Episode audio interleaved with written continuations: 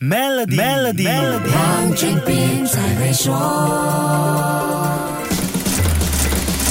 你好，我是黄俊斌。全球经济环境正在快速发生变化，不管是涉足跨国市场的大企业，还是做本地生意的小商家，业务都会在某种程度上被可持续发展 （sustainability） 这个议题所影响。可持续发展议题下的绿色转型 （ESG） 标准、气候变化应对方案等领域的投资，创造了更多未来就业机会。再生能源工程师、太阳能组装与系统工程师、可持续发展策略师、环境保护专家，这些工作。预料将会增加大约一百万个工作岗位。高科技的 AI 时代，哪些职业增长最快呢？从增长速度排名来看，AI 与机器学习专家是 Number One 的职业。接下来几个炙手可热的职业，分别就是可持续发展专家、商业智能分析师和信息安全分析师。从科技类别来看，大数据分析、气候变化与环境管理、加密和网络安全等技术会是未来的重要科技行业，也是创造新工作的最大驱动力。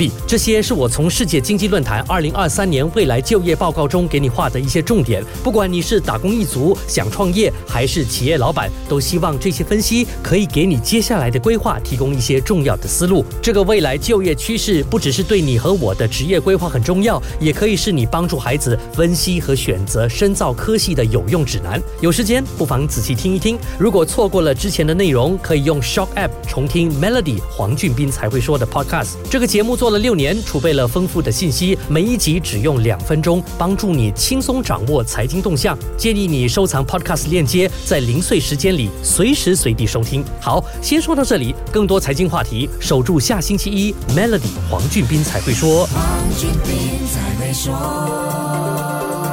今天就让 Maybank Trade Financing 方案帮助您抓住新商机，详情浏览 maybank.my/sme trade 需符合条规。